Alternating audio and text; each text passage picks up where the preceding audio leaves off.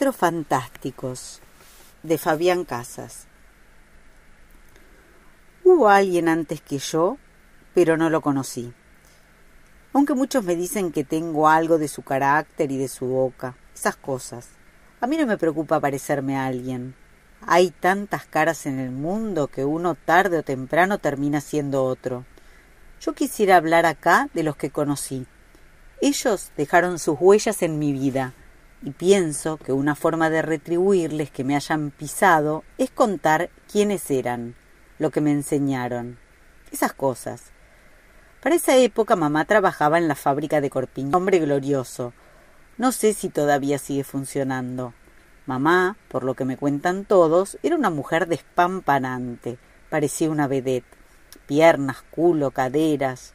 Vivíamos en un departamentito del barrio de Once, muy chiquito, yo pensaba que era como el caño de Hijitus, el dormitorio de mamá, el living donde yo dormía en un sofá cama y una kichineta empotrada en la pared.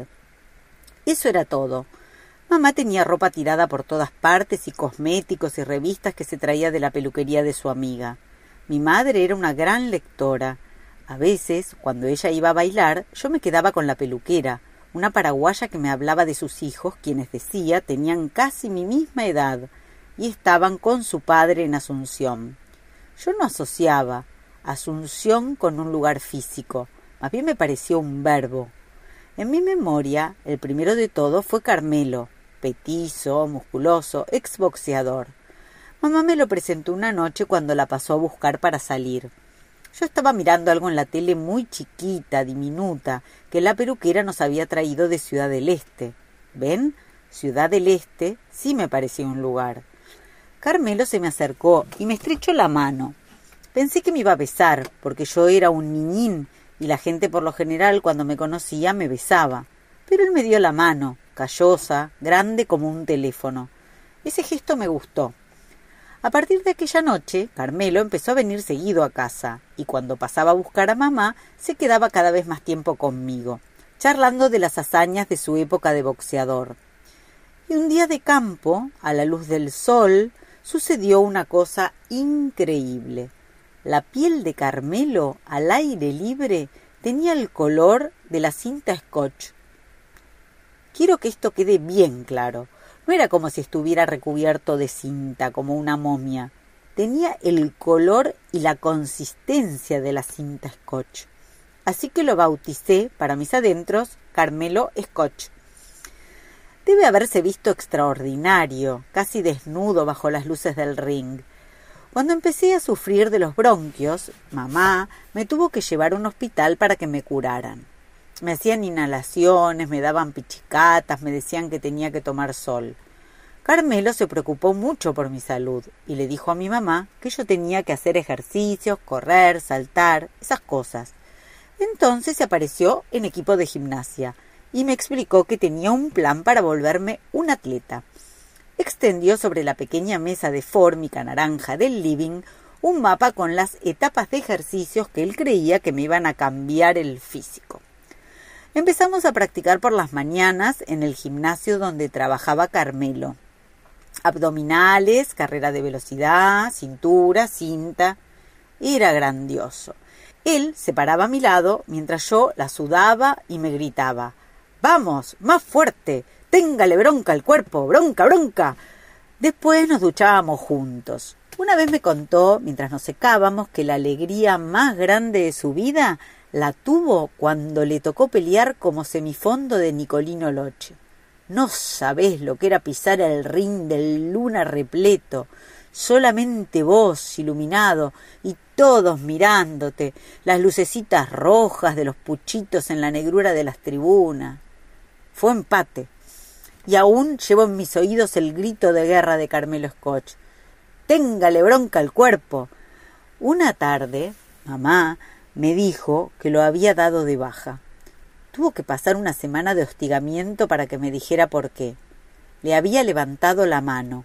Mamá era inflexible y para elegir a sus novios una verdadera renacentista. Pasó del deporte al arte y al segundo candidato lo capturó delante de mis narices. El profesor Locaso había llegado al colegio para cubrir una suplencia. y sin lugar a dudas, para cobrar lo que pudiera cobrar sin hacer prácticamente nada. Llegaba, ponía sobre el escritorio un paquete de facturas o de merengues, yo iba al cole de mañana, y mientras cruzaba sus pies sobre una silla empezaba a engullir sin parar. Nos decía que teníamos que pintar lo que se nos ocurriera. En la hora del ocaso nos podíamos rascar el higo sin problemas. Así que agarramos hojas y dibujábamos cualquier cosa. Cuando se las llevábamos para que les echara una mirada, mientras masticaba y dejaba de leer el diario, miraba nuestro dibujo y nos decía su célebre muletilla. Más color, alumno, más color. Aunque la hoja estuviera untada de témpera como un pastel de panadería, él repetía Más color, alumno, más color. Estaba bueno, nos hacía reír. Por supuesto, para nosotros, su nombre cambió de profesor Locaso al de profesor Más color. E imagínense mi sorpresa la noche en que lo vi sin su guardapolvo, con un traje oscuro que le quedaba un poco grande y con una botella de vino en la mano en el umbral de la puerta de mi casa. El profesor más color era un hombre de unos cuarenta años, con una herradura de pelo blanco que le bordeaba la nuca y que siempre estaba demasiado larga, descuidada. La frente le brillaba como una bola de billar. De cuerpo atlético, cuando caminaba por el patio del colegio, lo hacía a zancadas. Según pude reconstruir mucho tiempo después, más color había entablado relación con mi mamá en el acto del 9 de julio, en el cual di dos pasos adelante y recité un poema alusivo. El colegio se venía abajo de gente y la noche anterior yo había estado muy nervioso. Tenía miedo de que en el momento de recitar el poema se me apareciera en la cabeza la laguna de Chascomús. Pero fue glorioso, verso a verso. Demostré que tenía talento para recitar poemas y durante toda esa semana patria mis compañeros y mis maestros no pararon de elogiar mi performance. Pero volvamos al idilio de mi madre. Además está decir que fue la comidilla del colegio. Todos mis compañeros sabían que mi mamá salía con más color. A veces, en los recreos, algunos se animaban a preguntarme si eso me molestaba. Yo les preguntaba ¿Que ustedes sepan o que ellos salgan? Silencio. Otros compañeros, que trataban de ser más comprensivos conmigo, me decían que me habría convenido más que mi mamá saliera con el profesor de matemáticas, materia dificilísima, que con el de dibujo. Tenían razón. No puedo negar que yo ya había hecho ese razonamiento. El romance de mi mamá con más color duró casi dos años. Cuando ellos terminaron la relación, yo entraba en quinto. A diferencia de Carmelo Scotch, mi vínculo con más color fue relajado. El tipo se quedaba a dormir en casa dos veces por semana y a veces salíamos los tres a dar un paseo. Solo una vez salimos él y yo. Me llevó a ver una exposición de Salvador Dalí, pintor al que él admiraba. Le gustaban esas cosas retorcidas, relojes doblados, crucifijos espaciales. Esa tarde, en un café, tuvimos el siguiente diálogo. ¿Te molestaría que yo pase más tiempo en tu casa? me preguntó. No, le dije después de pensarlo un momento. Me parece que sería bueno que hubiera un hombre en la casa, y yo estoy pensando en casarme con tu mamá. Todavía no se lo propuse porque primero quería saber tu opinión. El único problema es que la casa es muy chiquita, opiné. Si vos y tu mamá están de acuerdo, podríamos mudarnos a otro lugar con patio. ¿Te gustaría tener un patio para jugar? Sí, le contesté después de pensarlo un momento. Más color pareció satisfecho con mi contestación. Nos estrechamos la mano y me llevó a viajar por el subte. Me mostró todas las combinaciones posibles y los diferentes modelos de trenes que existían. Cuando llegamos, tarde, a casa, se encerró con mi mamá a charlar en el dormitorio. Me pareció que discutían. Yo me puse el pijama, me lavé los dientes y me acosté a dormir. Me desperté a mitad de la noche y me pareció todavía más nítido que estaban discutiendo. La semana siguiente, más color, no se quedó a dormir ni una hora. Y si bien llamaba por teléfono y hablaba con mamá, yo empecé a presentir que algo andaba con mal color. Traté de recordar la charla que habíamos tenido para ver en qué se le podía haber complicado la cancha y saqué las siguientes conclusiones.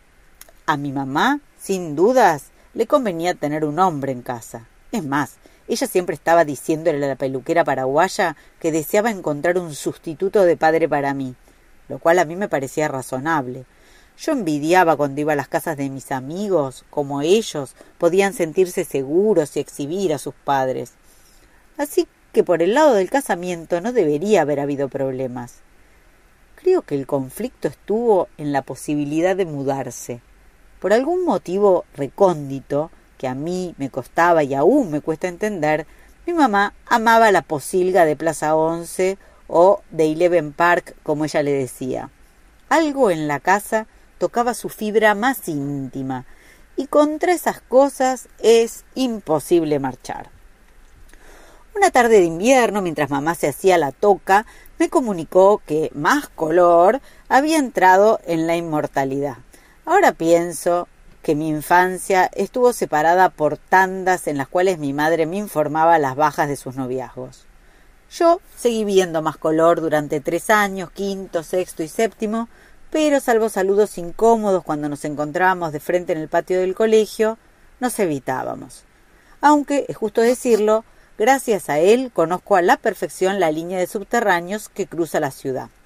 Jamás podría perderme. Más color ya era historia cuando me anoté en el Ateneo de la iglesia de San Antonio para jugar a la pelota todas las tardes. Los curas te atrapaban con una cancha extraordinaria y a cambio te pedían que tomaras la comunión. Así que fui derecho a catequesis y terminé como monaguillo en un par de misas. Una tarde mamá me pasó a buscar y me dijo que la esperara porque quería confesarse. Me pareció raro ese gesto viniendo de ella, pero es verdad que para ese entonces se pasaba mucho tiempo en la cama como si algo le hubiera roto el ánimo. El padre Manuel la escuchó en silencio en el confesionario. Mamá empezó a venir tarde de por medio para confesarse o para caminar charlando con el padre Manuel. Me dijo que el cura, que era muy joven, lograba darle ánimos para vivir. Mamá, ¿por qué no querés vivir? le pregunté. No es que no quiera vivir, es que no tengo ánimos, me contestó. Una noche, en que me había quedado más de la cuenta en la casa de un amigo, me sorprendí viendo salir al padre Manuel de mi edificio. Lo que más me sorprendió fue que estaba vestido como un hombre cualquiera. Él no me vio, pero yo lo vi clarísimo porque estaba en la vereda de enfrente. No dije ni mu. Cuando entré a casa, mamá estaba con los ojos rojos, como si hubiera estado llorando. Al otro día se la pasó encerrada en su pieza con la peluquera paraguaya. Cuando abrían la puerta porque necesitaban ir al baño o a buscar algo a la cocina, salía un olor espantoso a cigarrillos. Creo que por eso yo no fumé nunca. Decidí hablar con el padre Manuel después de que me encontré a mamá sentada en el livincito con unas ojeras inmensas. Parecía que había estado sentada ahí desde su pubertad. Todos los aparatos de la casa decidieron suicidarse, me dijo con una voz muy ronca, apenas me vio. No andaba en la heladerita ni el televisor y el calefón hacía un ruido horrible cuando abríamos la canilla de agua caliente. El padre Manuel estaba leyendo en su cuarto, me dijeron. Le dije a la monjita que lo necesitaba urgente. Al rato lo vi venir por el corredor de la escuela. Esta vez tenía su sotana negra e impecable. Me acarició la cabeza y salimos a caminar por la cancha de fútbol que a esa hora, las dos de la tarde, estaba vacía. Era un día primaveral. Padre, no sé qué le pasa a mi mamá, le dije. Sentí que la voz me salía del pecho. Hijo, me dijo, a pesar de que era muy joven, ¿sabes cuál fue el calvario de nuestro Señor Jesucristo? ¿Todo el asunto de los romanos y las espinas en la cabeza y la traición de Judas? Exactamente. Quiero que pienses mucho en esa parte de la historia de nuestro Señor, porque muchas veces en la vida, los adultos, tenemos que hacer grandes sacrificios. ¿Entendés? No le entendía ni jota, pero sentí. Me estaba dando un pesto bárbaro. Tu madre es una mujer ejemplar. Quiero que esto te quede bien claro. Y la mayoría de las veces las personas muy íntegras sufren demasiado. Ahora vamos a ir a la iglesia y nos vamos a arrodillar para rezar por ella. Y así fue. Rezamos en silencio. Para ser sincero, yo no recé. Mi cabeza saltaba de una imagen a otra como si fuera un videojuego. Lo veía al padre Manuel con sotana, después lo veía con ropa sport, como lo vi cuando salía de mi edificio. Después me lo imaginaba en calzoncillos, después jugando al fútbol. Al final me dio la mano y me dijo que me fuera tranquilo, que el Señor sabe lo que hace. Lo cierto es que mamá no volvió a la iglesia y a los pocos meses lo trasladaron al padre Manuel a un convento en Córdoba. El señor no se equivocaba porque mamá empezó a andar mejor y finalmente salió de esa melancolía en la que estaba hundida. Arreglamos el televisor, arreglamos la heladerita y sacamos el calefón y pusimos un termotanque. Pasó casi toda mi secundaria sin que mi mamá trajera otro novio a casa. Y justo cuando me estaba preparando para entrar en la universidad, llegó el último y quizás el más importante para mí. Se llamaba Rolando. Trabajaba poniendo antenas en las alturas y fue clave porque él me habló por primera vez de mi padre, porque él estaba obsesionado con el tipo que fue mi padre. Mamá lo conoció en un grupo que se reunía los domingos en el Hospital Pena. Era un grupo de ayuda psicológica para poder superar la tristeza de los domingos. No era que mi mamá se pusiera mal a los domingos, fue acompañando a la peluquera paraguaya, que los domingos, a eso de las siete, invariablemente se quería matar. Rolando estaba yendo porque era de un equipo de fútbol que se había ido a la B, y por eso sufría los domingos sin partidos. Según mamá, fue un flechazo fulminante. Rolando tenía rulos, un corte tipo príncipe valiente y la voz ronca.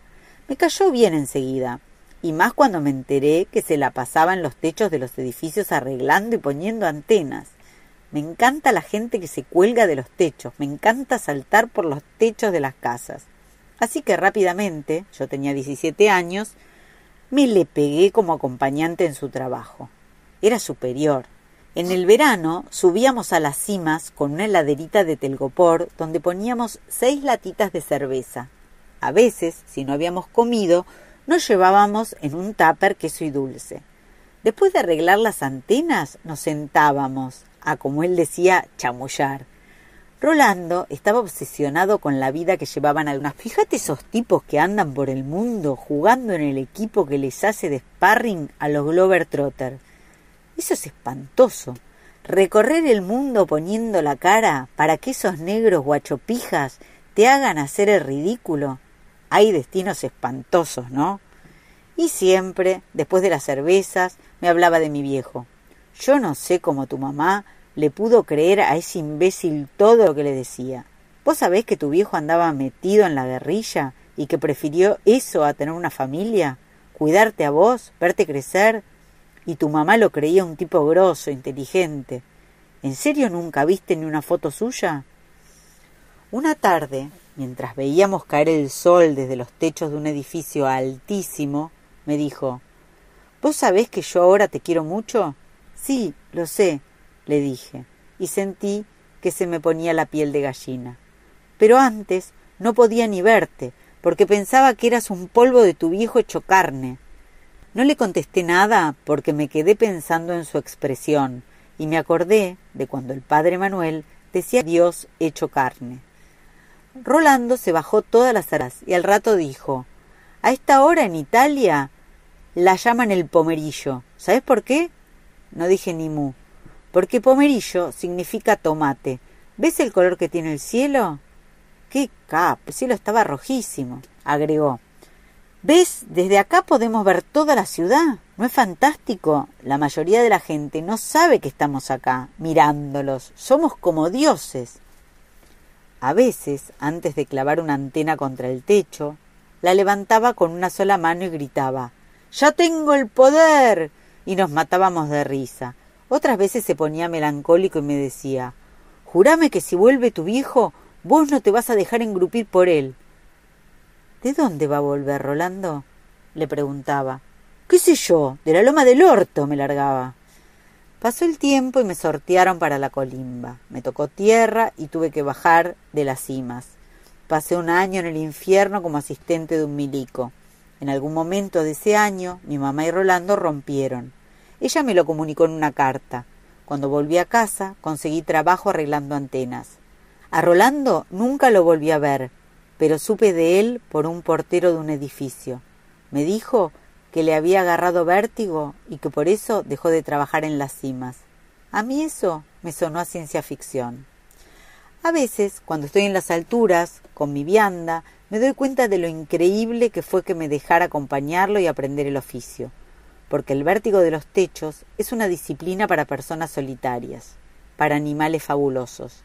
No se necesita a nadie acá arriba.